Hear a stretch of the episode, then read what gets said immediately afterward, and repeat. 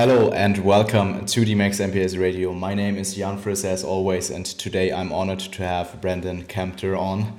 Um, we uh, just um, solved some audio problems, so I'm glad we're finally uh, recording. And um, yeah, I'm super super happy to have uh, Brandon on. We will talk about um, contest preps, uh, contest prep, all things related. Um, and I'm excited to pick your brain. So um, happy to have you on and welcome, Brandon. Well, thank you very much for having me. That is super uh, appreciated. I'm always keen to share some knowledge and perspectives, and I know you've got some great questions to work with today. Um, and for those that don't know, as mentioned, my name is Brandon, uh, Brandon Kempter, and essentially I am a pro natural bodybuilder, and alongside that, uh, I specialise in preparing natural physique athletes for the stage. I'm based in Australia, and I work predominantly on the online space. Pretty cool, pretty cool. So, so you basically did your introduction. Um, I mean, we just talked off air a little bit about your um, about your past. So, if you just quickly want to uh, run through that, I think it's just uh, for people, um, especially like people in the German-speaking realm. Um, probably a lot of people don't know you, um, so it's, it's maybe uh, super interesting to to hear about your past and your uh, history as a coach. Yeah, absolutely. So I think, like most, um, before I was coach, I was athlete, and I started competing in my late teens. I was 19 the first time I got on stage, uh, and I competed through teens, juniors, into opens, uh, and over the past couple of times, I competed into the the pro league. So it's sort of um, a ground up approach, so to speak, and obviously uh, within that journey, my um, passion grew for nutrition and exercise science, uh, and I started uh, working as a personal trainer uh, basically the year I started competing, and uh, a couple years later, uh, I was studying exercise science, and I really, um, you know, my passion for for what we do as competitors really grew, and over time, I transitioned to working exclusively with physique athletes. Uh, it was around 2014 where I really transitioned into that realm, and since then, I've been working essentially only with uh, physique orientated athletes, whether it be uh, men's fitness, physique, bodybuilding, figure, etc. Pretty cool. Um, when did you turn pro? I turned pro in 2016. Uh, that was, uh, you know, that so that was well, we're coming up to five years now. Now we're in 2021, and that was my ultimate dream. You know, um, so it was awesome to achieve that at such a young age. You you were 24, right? Um, which which of those preps uh, was it? Was it the first men's open, or was it because you, you said you uh, competed in teens and in juniors, and yeah. then transitioned into opens? Yes. So I tell you what, each year that I competed, I always competed, competed in each opens. Year.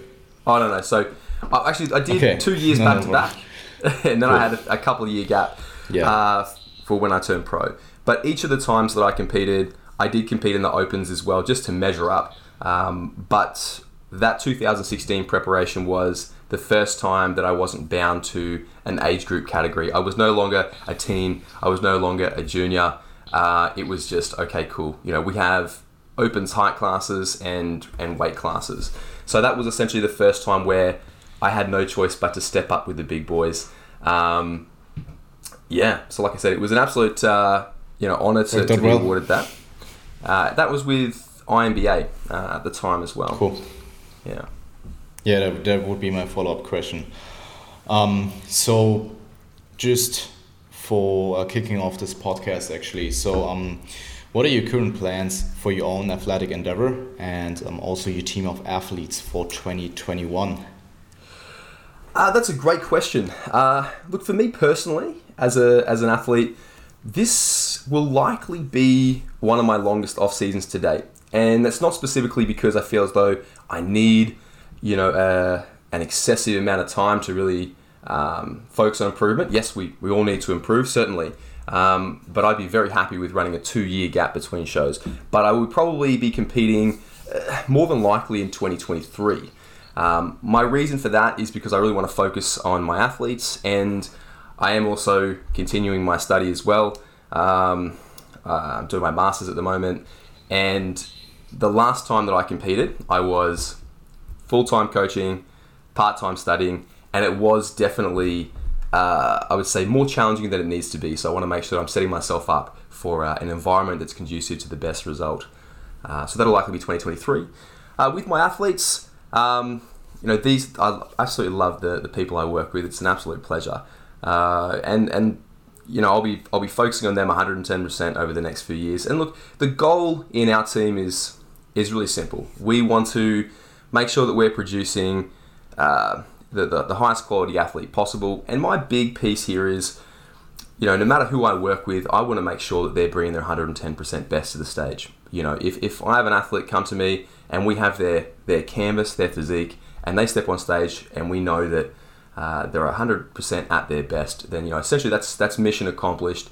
Um, you know, regardless of the the stage placing. Yeah, I mean uh, that's that's ultimately um, what it's all about. Um, maybe besides the process, but I think we will talk about that later as well. Um, so when was the last uh, year you were actually competing? That was 2019. Um, okay. So it was relatively recently. Uh, and that was my biggest season to date. That was, off the top of my head, that was seven shows in eight weeks. So we just went basically back to back. Damn. Um, yeah. Damn. it was a monster season. Uh, but personally, I love back to back shows. I can just roll off, pardon me, one show to the next and I feel great. So we did seven shows. That was in Australia and in the US. So uh, there was four shows, I believe, in Australia, and then I went to the US and we did uh, LA. We did um, the INBA Universe there. Then I went up to New York, did WNBF Worlds, and then I went to Portland, out of all places, and did an OCB show. I uh, I suppose I was quite naive to um, what the US had to offer in that. Um, I just basically looked at three shows and went, cool. I know I want to do Universe. I know I want to do WNBF, and let's see what other show we can do. And I found the show in Portland. I had no idea what Port, where Portland was, what it, you know, what it was about. Um, but the the last show turned out to be a very very small show. Um, Could imagine. Yeah, so the last show wasn't the greatest, but the first two shows were pretty awesome. So yeah.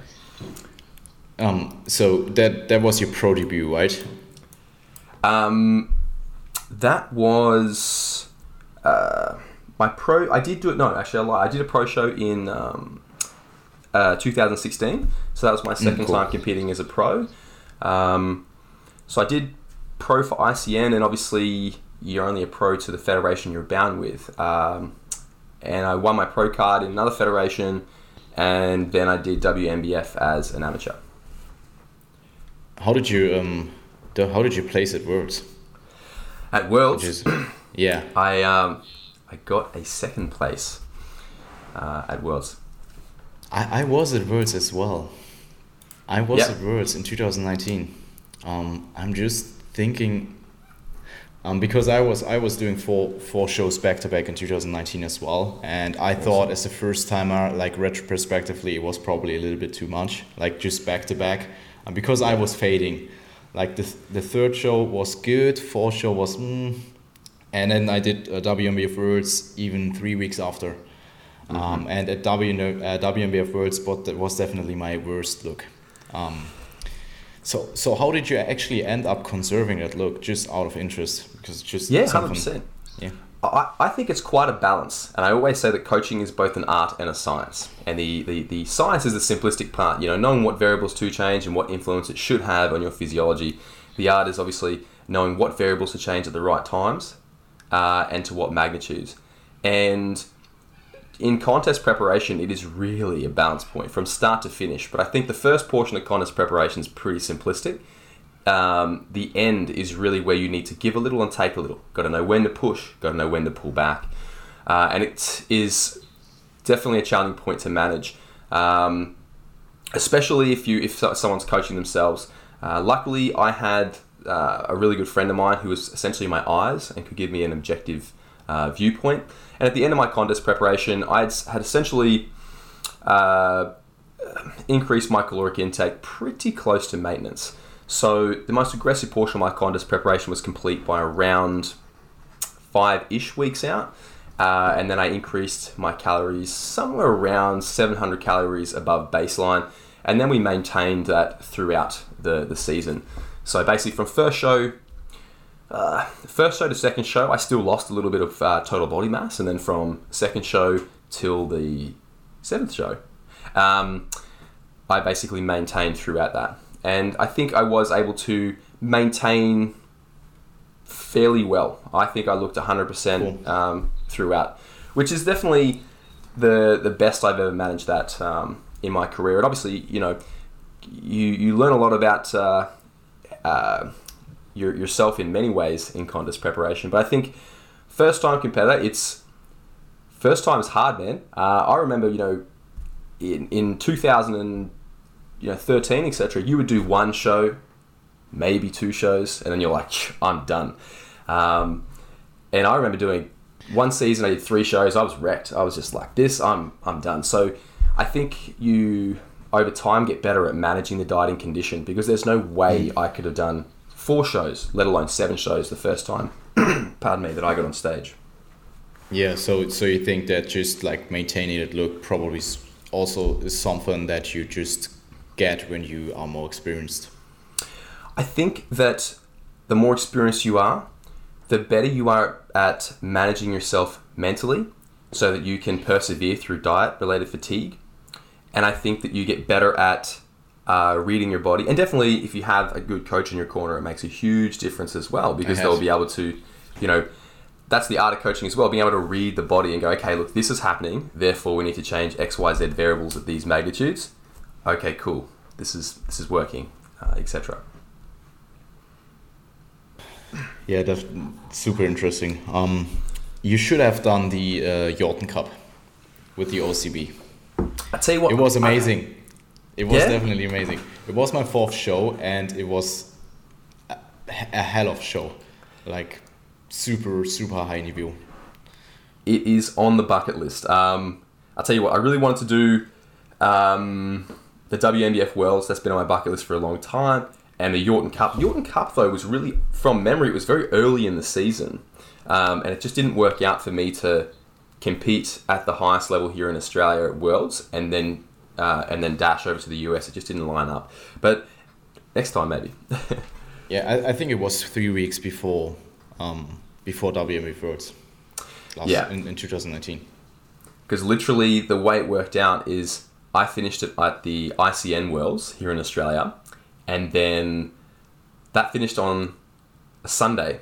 I jumped on the flight on Monday, got to the US on whatever Tuesday or Wednesday, had a couple of days, and then it was just straight on stage again for the for the universe. Yeah, pretty cool. Um, pretty drastic. I, I mean, I I can totally relate. Um, I yeah. was literally from one show at the weekend, just jumping into the plane to Washington D.C.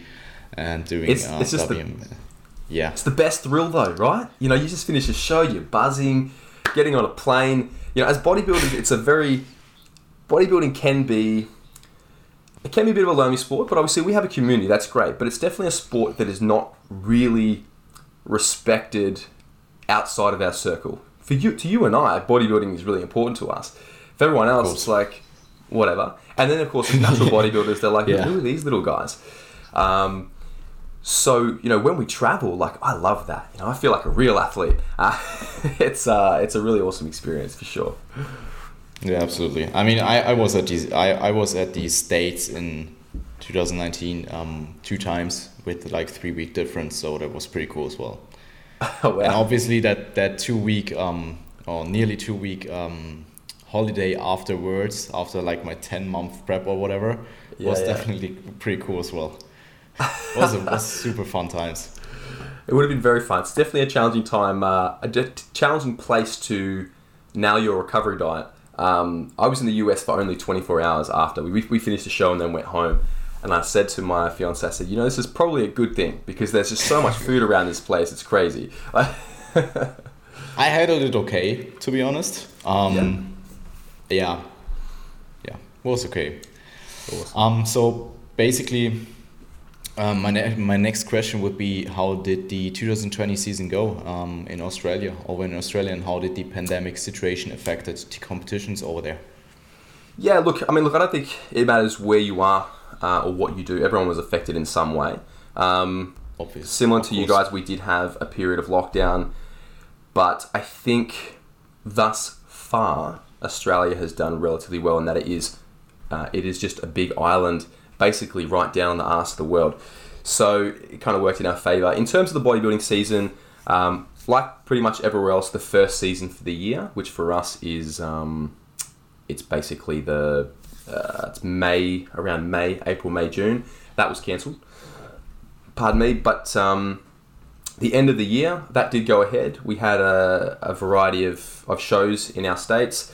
Um, they were a little bit smaller than usual, the shows, but the quality was really good. Uh, we had some great athletes get on stage, and just the quality overall, I was very impressed that um, the guys that held in there, you know, probably similar to in Europe, a lot of people trained at home with whatever equipment they had. Uh, and in Australia, you know, the gyms opened up three weeks before the first lot of shows, and people got on stage with amazing physiques. It really blows my mind the the, uh, the dedication that uh, these individuals presented because contest preparation is hard enough as it is, but to go through a contest preparation with the uncertainty of not knowing whether this show is going to go ahead or not because you know things can be cancelled like this, and training at home, it's um, it really blew my mind. And I think uh, if you can prep through a through a pandemic like that, I mean, you can you can prep through anything. Like, absolutely. So we did have some shows, um, but obviously we don't have any. In, we can't travel like probably like yourself. So that's um, it means that particularly for the pros, there really wasn't much available. So um, yeah. Yeah, um, I mean, we, we talked about that off air a little bit and um, I'm super. Um, it's super cool to hear that over in Australia you basically had at least a second season. Um, yeah.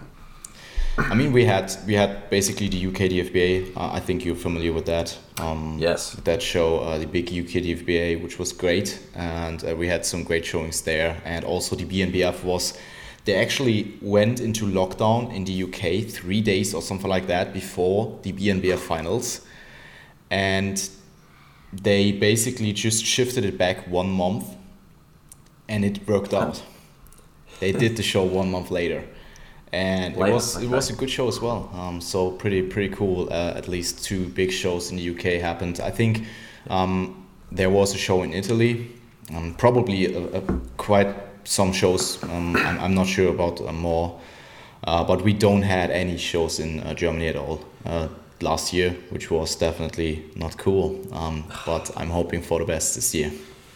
But my my everything is crossed that uh, you know there's some more shows internationally, um, and I'm really. I really hope that the next few years brings uh, brings some positivity because actually it's on my bucket list to go to Europe and compete. Uh, uh, that's in 2023. That's my plan. Is I really want to go to Europe and compete, um, and and get amongst the community over there. I mean, probably highest level in in Europe uh, is probably the UK DFBA um, and also Germany. Um, I have to say that Germany is pretty damn crazy. Yeah. So um, if you compete in the fall season, um, we actually I think uh, at the biggest show in Germany we only have one international men's open class, um, but it's always stacked. And I mean, I, I, you would probably do some great damage there. Um, it, it's a crazy show. It's um, probably at WNBF Worlds level in terms of like athlete size yeah. and um, like just people are coming there and um, supporting the athletes. Um, yeah. Yeah, because it's great because we only have finals. We don't have qualifiers. So okay. basically, everybody can compete, and it's just one big hell of a show. That's awesome. You know, I really I think that um, one thing always fascinates me is that the bodybuilding culture in different um, in different countries, uh, and obviously even different sectors within different countries. But uh, you know, one thing that was really amazing about WNBF Worlds is just the volume of countries that came together. I mean, you were there. You know, you're walking around and you have forty different countries surrounding you, um, and it's really amazing like that. Uh, and I think that UK, yeah, UK really bring it. They they bring some great physiques. Um, Germany as well. Yeah, yeah, it really is. Hey, and it's it's really got it that is. underground culture. Um, yeah. You know, which I think is really awesome. So yes, it's uh, definitely on the bucket list, man. yeah, no, I, I think we have an, uh, or I know we have an international competition in Germany um, in the, um, not the fall, but the spring season. Um, so in the first season. Cool. Um, yeah, I mean, super glad for you guys over there, and um, yeah, just as you said, crossing your fingers. Yeah. um, you talked a little bit about uh, you pushing your athletes to their absolute best, uh, and I think that's a great uh, leading in for the next question, um, which is basically what what mental attributes do you want an athlete to have and check um, if they're coming to you to be quote unquote the best that they can. Yeah, I mean, look, that's that's a great question. I think that you know if I if I was to explain my the, the general clientele that I'll work with. Um, most of the individuals I'm going to work with are going to be uh, bodybuilding, majority portion, slash into sort of men's physique, slash figure for the females, and most of them have competed a couple of times beforehand. Occasionally, I have the opportunity to work with a first timer, and I always love doing that. I think it's a really important preparation because it determines whether they stay with the sport or continue. So it's, yeah. you know, it's a big responsibility for the coach. But generally speaking, my athletes have competed before. And the sort of traits that, that I like to, I suppose, I shouldn't say traits, more habits that I think make a good bodybuilder is having a somewhat robotic mentality. Um, and that may be abnormal for general population, but for the, when it comes to being a good bodybuilder, that's a productive piece. I often say that bodybuilding is the art of doing the same thing over and over again with small tweaks.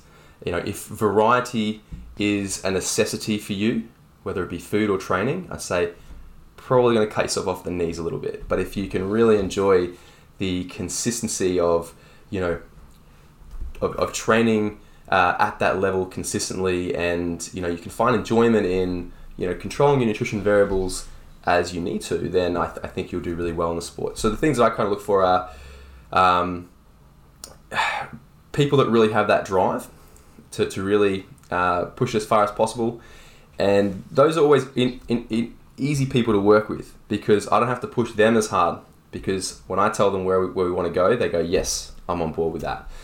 Um, and people that have a somewhat robotic and routine kind of uh, thought process. I think those are good general traits for creating a, a high end athlete. Cool. So, um, basically, what what I, I I mean I, I usually for every question note down a few things on my on my end as well um, to actually create a discussion. Um, yeah, yeah. I think just having bodybuilding as a really high priority um, is something that literally every high high level athlete has. Um, I, I think there's a certain balance and it is important, but I think at a certain point every, everything or anything um, on top probably takes away a little bit from bodybuilding, um, and it may be totally worth it. That's super. I mean, there there are th- so, some things that that uh, are even more important than bodybuilding, like building a family or whatever, or your job yeah. probably. Um, but um, I think, um, as you said, um, having people on board that really have that drive and that really want to um, also prioritize bodybuilding is something that is really important. Yeah, I often say that, uh, um, you know, bodybuilding. If you, if you if you love bodybuilding, bodybuilding is always a part of your life. But in contest preparation, it is a much bigger part of your life. Uh, so I think you know in the off season you can you can definitely manage your your uh, physical and mental resources a little bit differently. You can maybe you know dabble in maybe another sport. It'll cost you a bit of result, but you can probably do that sort of thing um, or, or you know dabble in another hobby a little bit. But in, in contest preparation needs to be your main thing. For example, you know bodybuilding has been my number one passion since I started the gym, and I do have other hobbies. Like uh, I love uh, we love jet skiing, and that's kind of our other thing that we do outside of bodybuilding. But with that said, no matter what happens, bodybuilding is my number one. By the end of a contest preparation, I don't have the recovery capacity to go and beat my body up going jet skiing. That's fine. That goes in the garage. That's that's done for the next few months. When I bodybuild, I bodybuild, and I think that um, you know if you have an athlete that brings that mentality to the table, then that can definitely work. And you know you mentioned before about balance. I think that balance is a very uh, everyone has a different definition of balance, and I think that anyone that wants to be really good oh, I should say, wants to be their best at something, anything, their best at business, bodybuilding or any other sport or academia, it requires a bit of a skewed definition of balance. If your definition of balance is, you know, drinking alcohol three times a week, you're just not going to be that great of a bodybuilder. For me, my definition of balance is I'm going to train five days a week. Um, I'm going to meet my nutrition, and I'm going to love my life. You know, that's my definition of, of joy and balance. You know, if, if you look at in, at least at, at this time in my life, you know, at this current time, myself and my fiance, we don't have children. When that happens, that will change a bit. But really, for us, it is work, education, and training slash nutrition, all on an even playing field. Like, yeah, totally agree. Um, I mean, with with balance, I was meaning more like um, that you not bashing everything in your life for bodybuilding and just prioritizing that one thing. Sure. Um, because usually when people are really, really just, I mean, I get people, I get clients that think about bodybuilding all the time, like 24 7, and they just want to do everything. And you kind of have to even slow them down a little bit because they're doing too much. Um, I think that's that's even uh, that's even a thing where you have to introduce some balance so they actually yeah. do better long term, um, or actually produce more longevity. Um, Good point. Mm-hmm. Also, with the with the hobby thing, I find it kind kind of interesting because I, I think there are some hobbies that probably are pretty relaxing, like watching films or movies or whatever. It's true. Yeah. um, that will probably um, that will probably have a great impact on your bodybuilding uh, journey because you're just laying down, relaxing, and um, recovering from training. And there are things like you do, uh, like jet skiing, which is probably not a good thing to do late in prep. Um, yes. so yeah, I think they're just things that are um, maybe neutral or actually uh, contribu- contributing to your to your athlete's success, um, but then obviously also things that are physically and mentally demanding um, that maybe take away from bodybuilding, and then you have to decide if it's worth it for you. That's true. Yeah, I mean, look, you got to prioritize, right? Absolutely. Um, I would be interesting in. Uh, I would be interested in what trends you uh, see in first timers versus more experienced competitors in terms of experiences they see throughout their prep. Um, and you also touched on that you pretty much um, that you don't work that much with first timers. Did I? Yeah, not not not um, not as much as I used to, and that's just a product of, I think the, I suppose the I suppose the audience that I tend to talk to on social media, for example, it's it's usually people that have competed a couple of times. But I do have the opportunity to work with first timers occasionally, and I definitely really enjoy it. Like I said, it's you know we were all a first timer at some stage, and it's just such an important contest preparation. It needs it's it's where you decide you know whether I love this thing or not. Uh, so definitely an important piece, and I definitely see different trends in the the uh, the way that a first timer operates versus a advanced athlete. Um, and a question that's often that I'm often asked is. Does it get easier to get lean the more you do it? And the answer to that is from a purely physiological perspective, no. You know, your body's not going to be more willing to go into that potentially compromised position of having very low body fat percentage. But I think it does get easier to manage mentally. Um, for example, two things that first time athletes really struggle with is one, hunger. Now, we know that hunger is going to be a integral part of contest preparation. We can attenuate it, but we can't circumvent it. And advanced athletes are better at managing that. They register, yes, I'm hungry, and they move on. And they embrace it as part of it and go through that. Beginner athletes tend to, uh, they tend, tend to sort of focus on it. I'm hungry, oh my god, and they stay focused on how inescapable it is, and they try and do anything they can to uh, completely alleviate it or, or, circumvent it, which is impossible. And that I think makes it a bit cha- more challenging for them to manage from an adherence perspective. And the second thing is, as you likely experience, at the end of your contest preparation, when your inert energy conservation cues are upregulated to an absolute maximum, you feel very, uh, everything feels a bit harder in life. I remember walking in contest preparation and I drag my feet, and kick things because I'm not lifting my legs as high, you know, my feet as high because my body's trying to conserve energy. Putting weights away in the gym was like, damn, this is hard. um, going for a walk with my, my fiance, you know, she would power on ahead. I'm going, you need to slow down. Um, three weeks after my contest prep, I'm powering ahead. I'm feeling great. But that decrease in perceived energy, which is, um, you know, that's part of contest preparation that I think the beginner struggles with. Because the way I look at it is like this come and live a day in your shoes in contest prep at the end. That's easy.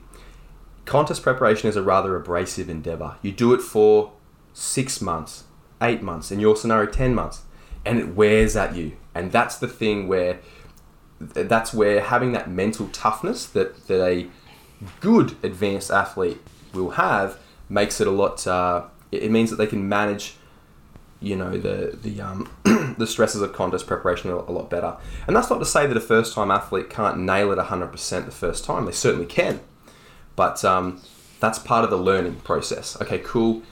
I'm hungry now. I need to, you know, yes, we're going to attenuate it, but I need to work through this psychologically. Um, you know, training when your body feels heavy you know, making sure you're you're meeting your requisite step output when you really don't feel like it. It's that sort of discipline that that uh, takes time to develop. I think. Yeah, um, totally agree. I think it's um, also a matter of just building good habits, um, but the, those yes. ultimately, obviously, uh, take discipline. Um, I and, mean, guys, sorry, go.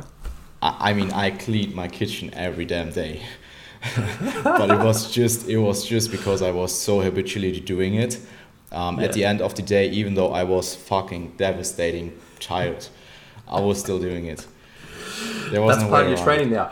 See, uh, yeah, that's that's crazy. It's funny that because yes, you you have a lot of uh, compensatory behaviors that uh, kick in if you're not aware of it. For example, like I have a little bit of lawn out here, and mowing that lawn is something that in summer I have to do every second week. But uh, in contest preparation, I'm sitting here like, I don't want to do it. Like I, I can get someone else to do that. But then at the end of my contest preparation, I was like, no, I have to do this. This is part of my exercise. You know, it, it, this is part of my exercise activity thermogenesis. I gotta, I gotta do this thing. So yeah, I definitely feel you on that.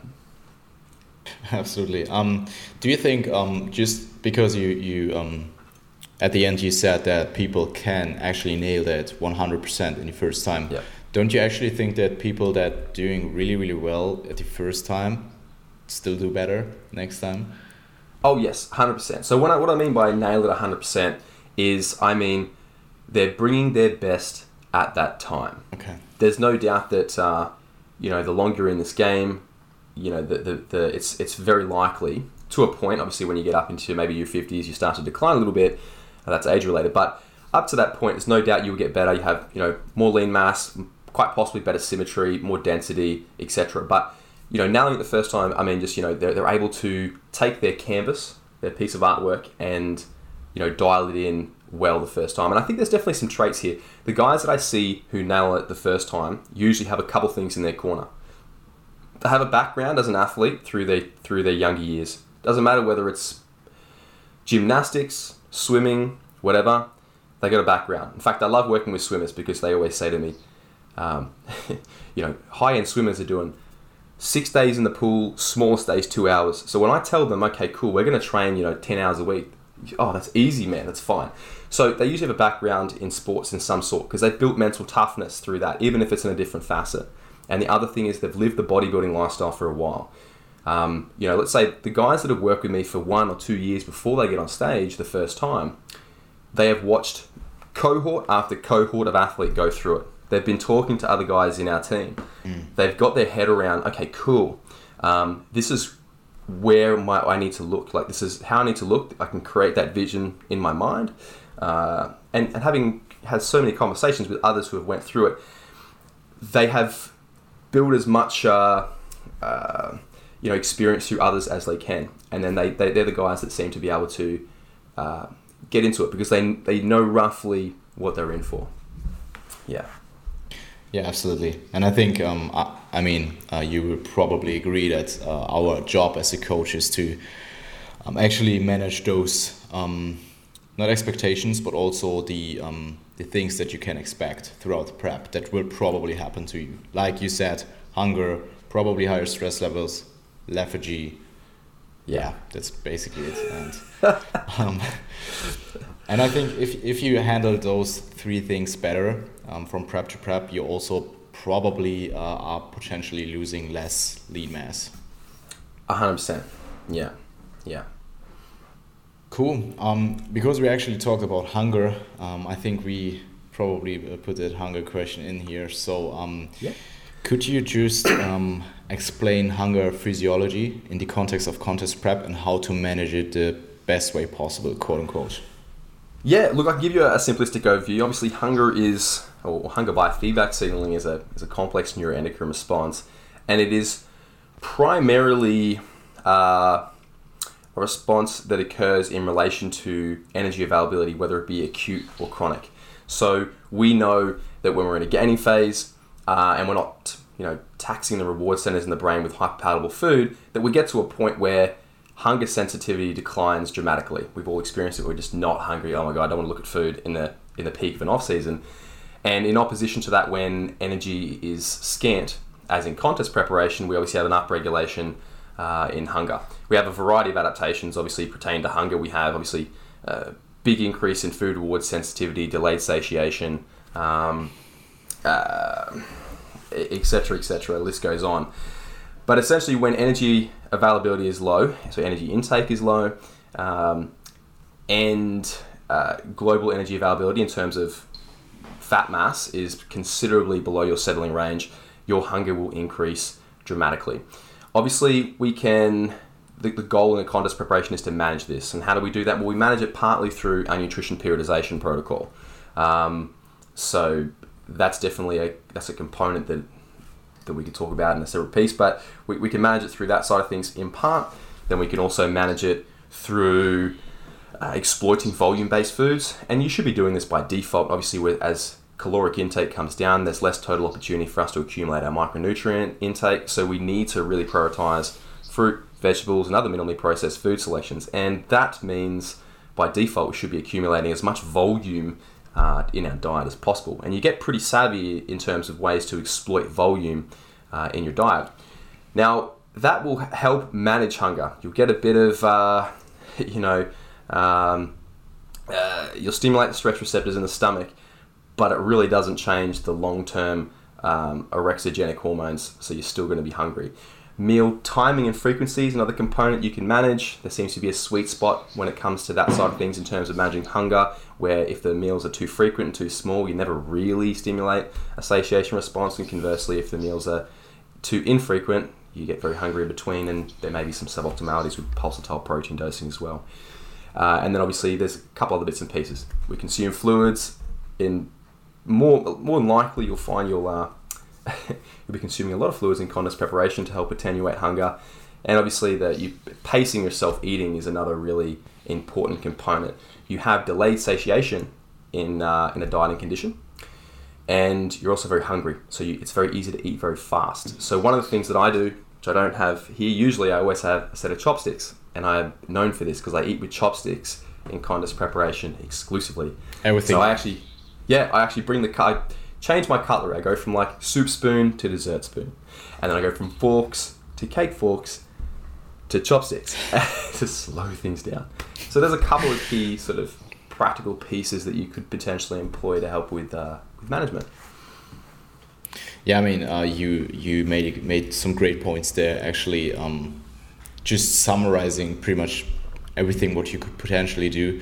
Um, I think it's just important for people to understand that you don't want to pull every strategy just at the beginning of prep, but rather just gradually increasing those things or decreasing whatever.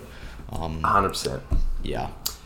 So same on a similar vein, you know, I am certainly uh, in support, let's say, of consuming some diet-related beverages. I think that dieting these days is a whole lot easier than it would have been 40 years ago. I mean, we have Absolutely. Especially, especially when you go to the US. I mean, the US are the absolute gods of diet related food. Um, I honestly think that. But, you know, let's say diet soda, for example. I love diet soda. I have no issue with consuming it in contest preparation. Um, but it's one of those things where we keep that tool in our tool bag for later. I usually say to my guys, okay, cool, maximum three cans of Coke Zero.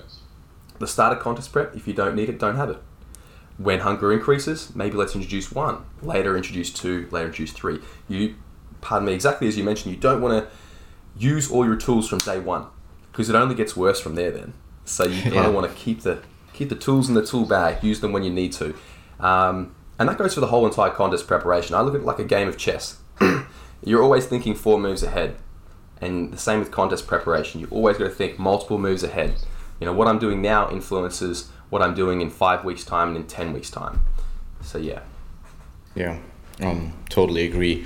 So um, you also touched on how um, even if you um, maximize, like for example, food food volume and get your stomach stretched out, um, that you still don't really you, you're still hungry. Um, You you may hungry. attenuate it a little bit, but um, I, I think just accepting hunger and seeing it as at part as part of the process, probably something. I mean, just embrace it at some point. Um, Yeah. Helped me a ton and being busy being busy is Oh, also, 100%. also big point. Um, i was so busy at the end i was not very worried about, about my dieting. I was more worried about how to do my like how to coach my i don't know 30 plus clients that i had at the time. So and actually Yeah. training. Training got me pretty ex- like um, ex um, pretty training got me pretty um, heavy anxiety at the end at least my lower ses- sessions. Um, so I'm probably um, as a first timer probably had a good um, good thing going with my food because I was just eating and when I was done it was just done. Um, I wasn't worried about it uh, at all, or not at all, but uh, like probably not to a point where would you would ex- uh, expect a first timer. Um, But I think just being busy and having things to do, um, especially like after a meal, um, helps with you not thinking about how you could potentially eat more or whatever. Um, Definitely. so yeah, I think that makes a massive difference. Another really interesting point, which I thought I'd bring to the table, is um, when we look in a, in a more clinical setting with uh, uh, anorexic patients, for example, uh, anorexics tend to demonstrate a decrease in receptor sensitivity to some of the orexigenic hormones, so the hormones that stimulate a hunger response. And obviously, in the context of a uh, severe eating disorder like anorexia, that is a very bad thing. But conversely, as a bodybuilder, one could possibly argue that it might be a productive piece. Uh, and I would see it quite likely that after seven months of dieting and getting to such low body fat percentiles, that it's quite likely that a bodybuilder would exhibit rather similar decreases in receptor sensitivity. I know that for me personally, by the end of a contest preparation, I'm so mentally um, blocked off to hunger that I literally in my head, I'm thinking, hunger is a state of mind. You know, I know my body's hungry, but I can choose whether I accept that or I just go, you know, whether I, you know, think about it or I just go, you know what, that's fine. And I think this is another thing with which um, the novice athletes tend to struggle with a bit as well is look, it doesn't matter who you are. Even if you're like me and you're not food obsessed, I really don't care about food. I just eat it when I need to. You will be more food obsessed after a contest preparation. Um, but one of the best things that you can do is to minimize your visual exposure to food. So, in, in our house, it's probably pretty simple because we only have the food we need. But I'm thinking more on social media. You know, you, the amount of guys that they first compete, you open up their uh, their search bar on Instagram, and it's all food. And if you're looking at food all day, you're making it worse. You're constantly exposing yourself to this. Whereas for me, motorsports and bodybuilding are my favorite things. So I fill up my fee with bodybuilding and cars and motorcycles because it takes my headspace away from the food. So I think that um, that's another thing that some of the novice guys they think they're making it better. I'm watching the food channel. I'm like, you can do that if you want to, but I think you're making your life a bit harder. absolutely. I mean, I've been there, um, but it's ages ago. Like it was Yeah. probably my second year of training or whatever when I actually dieted pretty too long. Um, Yeah. I, I've been there, but I think um, also those diets um, that I did before in like my athletic career, if you want to say, um, helped me with contest prep um, because I was just I was just really um, aware that those things are making it worse. yeah, yeah, So um, I, I, another interesting point that you made uh, was eating for performance or energy rather than uh, for pleasure and contest prep, and Yeah. I mean, at some point it will. It, the thing that you have to fight is the lethargy um, or the, the the the energy that you don't have, and you really want to conserve that energy for the for the real important tasks um, like training or your job or you yeah basically those Yeah. two things at the end um, so I, I think at, at, a, at a certain experience um, in bodybuilding you mainly eat for energy and for your performance Yes. Yeah, I mean, look, basically Yeah, yeah. uh, Look, I think that the challenging thing with dieting is this. Everything in theory is quite simplistic. Well, not not necessarily. It depends on how much you peel back the layers in terms of uh, you know the, the science. But from an external viewpoint, things are quite simplistic. But our relationship with food is very in depth and very sort of interpersonal. You know, there's there's uh, it, it's food is an element that brings people together socially. There's a, there's a big cultural aspect. We just had Christmas and New Year's. What's that about? Historically, it's a time of eating a lot of food and bringing people together. So the, the challenging thing is yes, for a time to approach the, your your nutrition with that thought process that okay, I'm just going to eat for function. In the context of contest preparation, I think it's a good thing to think like that for that time.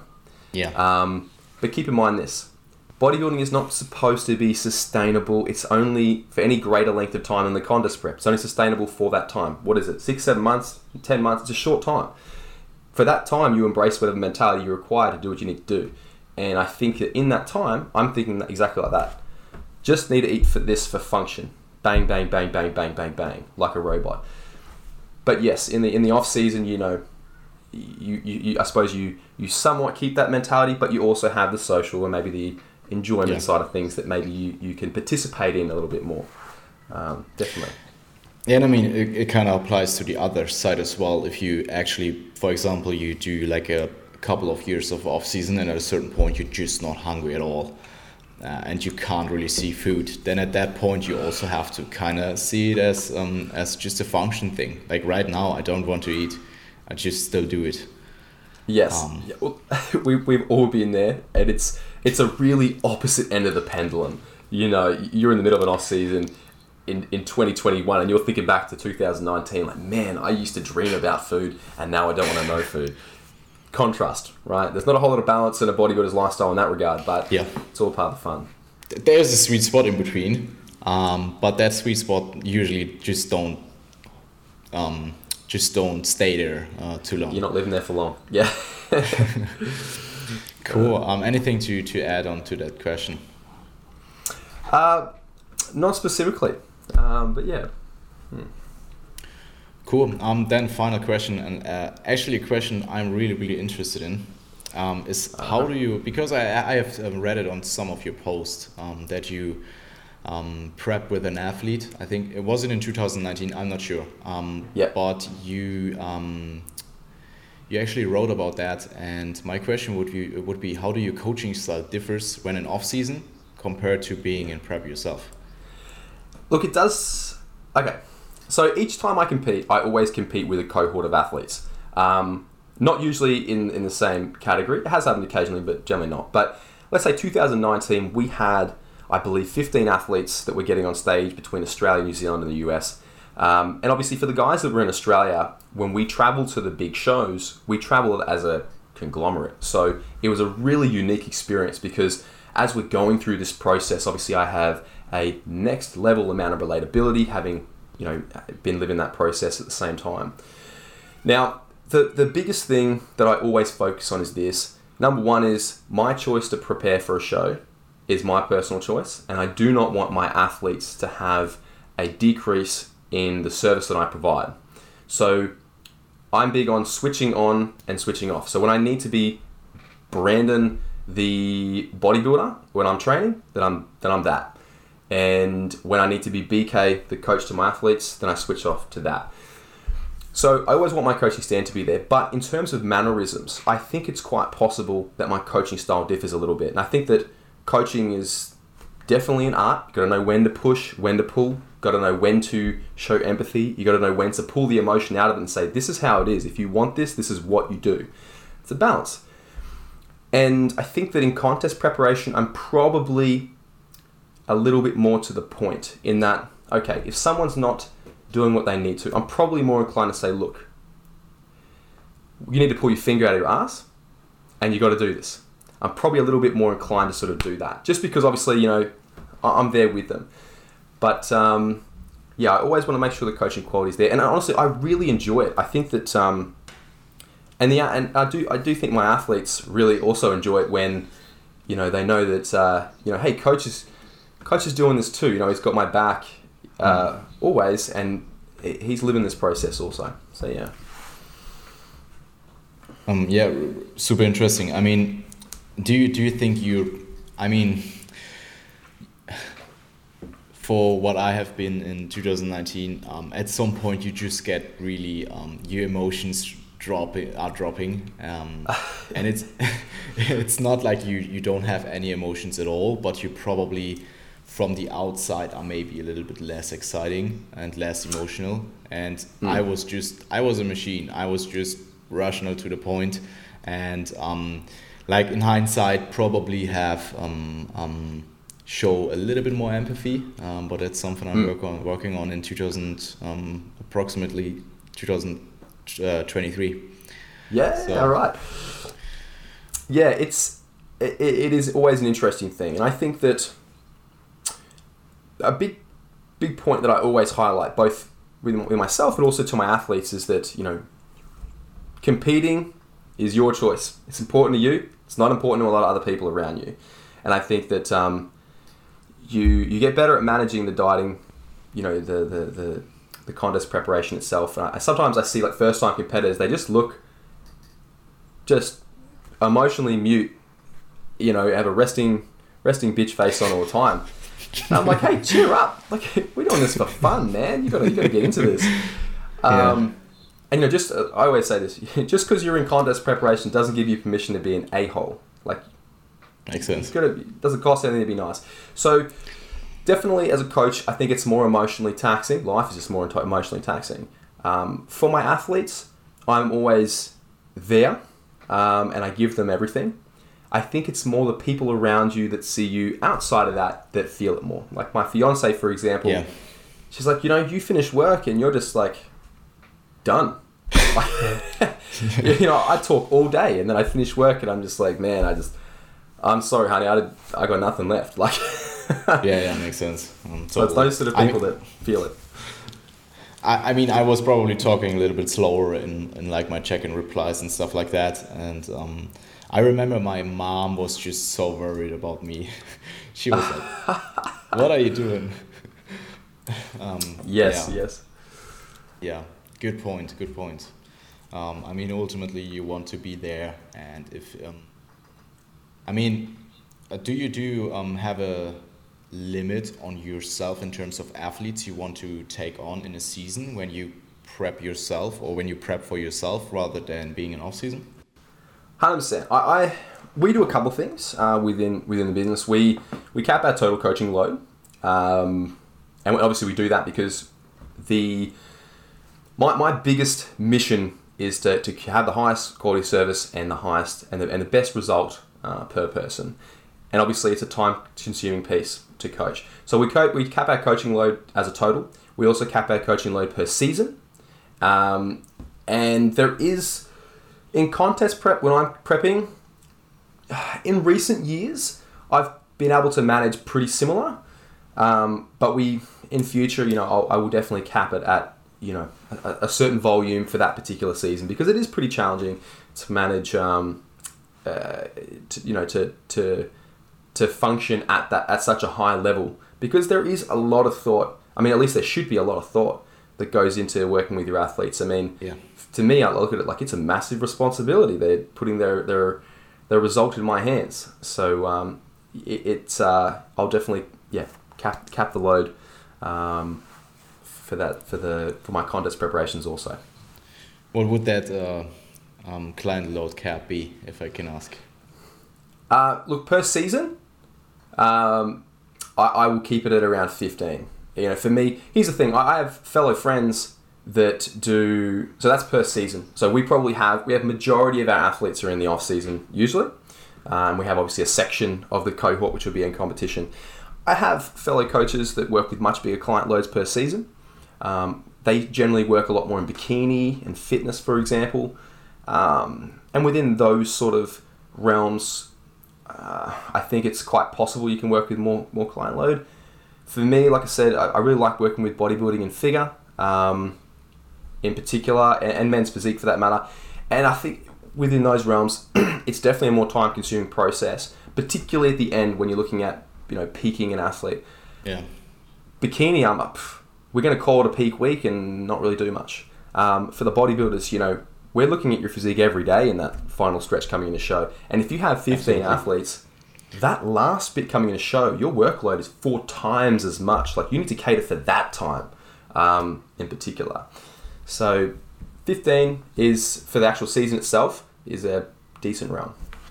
Um, you're talking about we all the time. Do you have um, do you have co-coaches or I do. I do say we a lot. I used to. I used to have uh, another coach that I work with.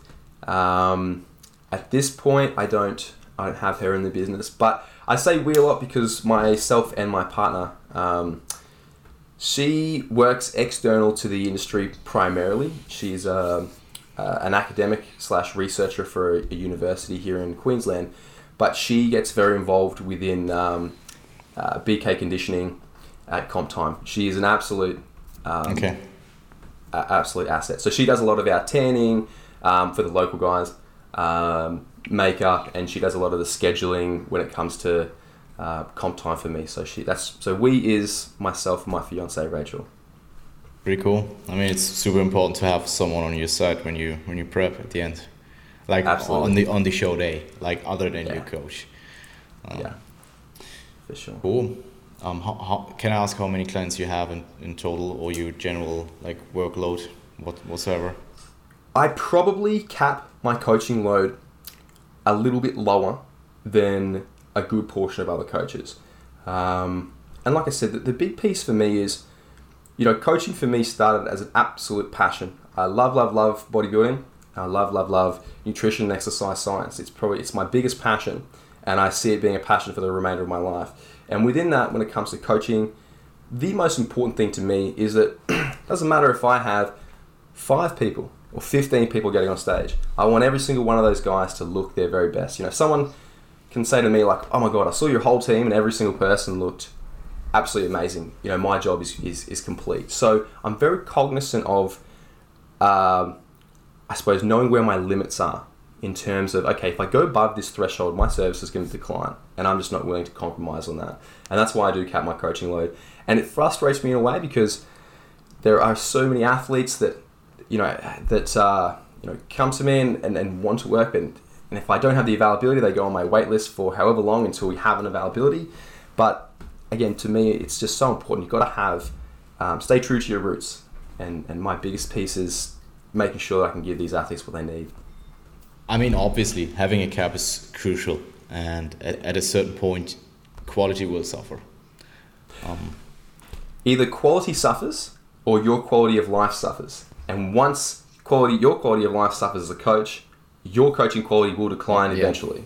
yeah. Um, probably one of the best things uh, that was put to me by a mentor of mine was make sure your cup is full first, because if you're not uh, looking after yourself, you're no use to your athletes. And I've personally been very close to burnout. Uh, 2016, I was very close to burnout. I just nearly got to that point where I was, this is too much. But I learned from that, um, or I like to think so. And I went, okay, cool, that's where the, the ceiling is. So, yeah, got to look after yourself. Bit of self care along the way goes a long way in terms of being the best coach you can for your athletes. Do you see that cap going up um, in the next few years um, due to maybe being more efficient? I think that cap has increased in the past few years as a product of getting more efficient. But with that said, there is certainly a limit to how efficient you can be. It's like it's like sleep volume, right? You can get better sleep quality, but eventually you tap out your quality and you just need more volume. And I think it's the same with, with your, your coaching athletes. And um, so I think right now I'm probably close to my ceiling, or at least with what I'm doing at, at the moment. So I do study part time, and my education is a, a, a big priority for myself. Um, so with where I'm at now, it's it's basically at the ceiling, perhaps once I finish this next degree, I'll have a bit more time. But I think by around that time, it's also likely time to have a family. So that's going to change some things as well. So I don't think it'll really go up. I don't think. Cool, man. Thanks. Um, that's pretty much it. Um, that that was the last question. Um, and for now, I just want you to tell the people where they can find your um, your servers, your Instagram, or your social media presence in general. Maybe some Super. products, whatsoever. well, look, as a, as a start, thank you so much once again for having me on. I do appreciate it. Like I said, I love sharing, um, you know, sharing some perspective and hopefully some practical takeaways uh, for the sport that I absolutely adore. You can find me on Instagram. I will say I'm probably not the uh, social media wizard that some of my fellow uh, athletes and coaches are, but you can find me at Brandon Kempter. That's just my full name on Instagram. Uh, my business is BK Conditioning. There's some links on uh, Instagram so you can check out the website and see what we're about. Have a scroll around. Um, you can also find me on, on Facebook, but I don't have a business page on there. But you can add me personally. Feel free to drop me a message, uh, and I'll be sure to respond. Cool, man. Um, I will link everything in the description. And um, definitely check out um, Brandon's Instagram. Um, you don't post it often, but if you post, it's uh, all, every time it's gold. So um, I, I, read all of those posts. So um, thanks for having, uh, thanks for coming on again, and I wish you a fantastic day. Thank you, my friend.